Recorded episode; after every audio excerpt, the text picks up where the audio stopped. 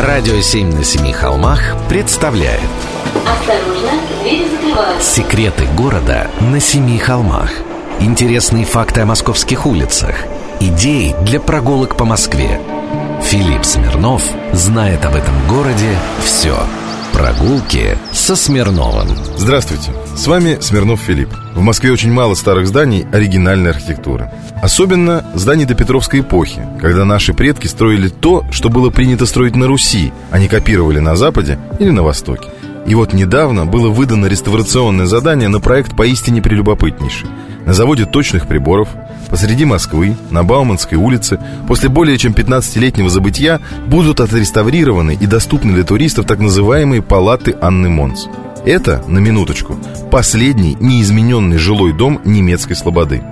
В документах он обозначен как жилой дом Вандергульстов, врачей Алексея Михайловича Тишайшего и его сына Петра Первого. Да-да, у царя и его сына был голландский врач.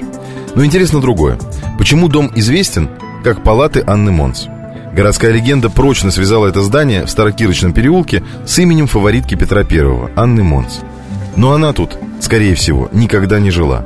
Несколько лет Петр ездил к своей зазнобе просто в немецкую слободу.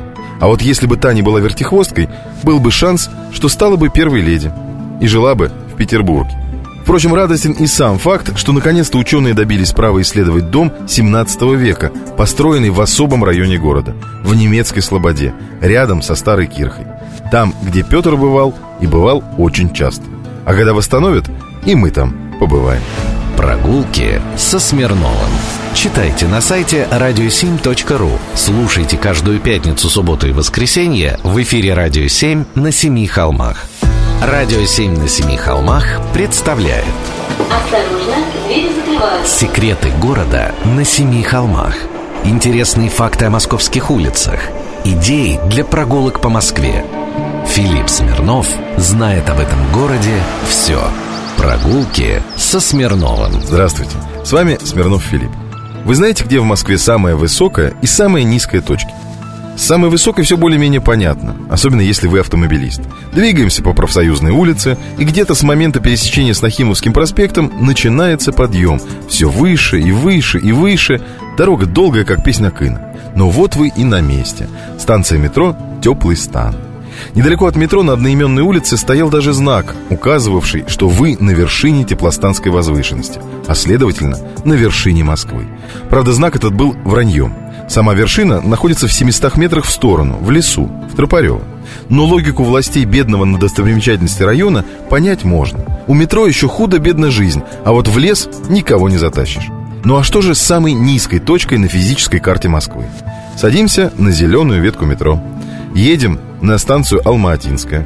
Оттуда, как угодно, хоть пешком, хоть на оленях, 2 километра 470 метров до отметки 19 километр Московской кольцевой автодороги. Где-то посередине дорожного полотна, близ Братеевского моста, и находится самая низкая точка Москвы. Братеево и Капотня, факел московского нефтеперерабатывающего завода, шум КАДа, Москва-река, собрав все грезы города, покидает столицу и устремляется в Мещеру. Романтика, красотища, а запах? Разница высот около 140 метров.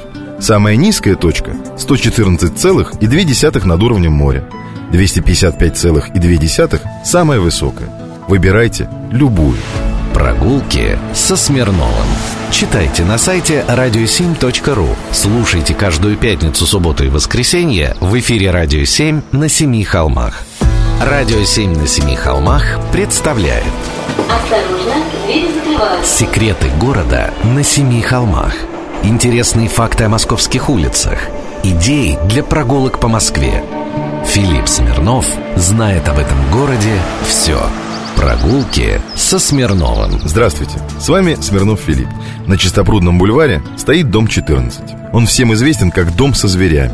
И действительно, на его фасаде диковинные звери из стародавних времен. Кстати, диковинные животные и мифологические существа на домах – большая редкость в нынешней Москве. Дом этот был построен в 1908 году по проекту архитектора Микини, как приходской доходный дом храма Троицы на Грязех. Заказчиками дома были миллионеры Оловянишниковы. Как говорится, повезло храму с прихожанами. И это не ирония. Дом строился прихожанами для содержания церковно-приходской школы и попечения о вдовах и бедных учащихся. Фасады, холлы и лепнина в квартирах дома – настоящий бестиарий, созданный по мотивам рельефов до монгольских соборов XII века. Художник Вашков, тоже прихожанин храма, предложил выполнить дом в таком стиле, чтобы показать красоту древней архитектуры среди домов в стиле эклектики. В одной из квартир, кстати, поселился и сам автор, живший здесь до последних дней. Было ему всего 35 лет. Часть квартир предполагалось передать под временное проживание нуждающимся прихожанам, а другую часть использовать для получения дохода в пользу церкви. В 1945 году дом был надстроен с частичным изменением фасадов.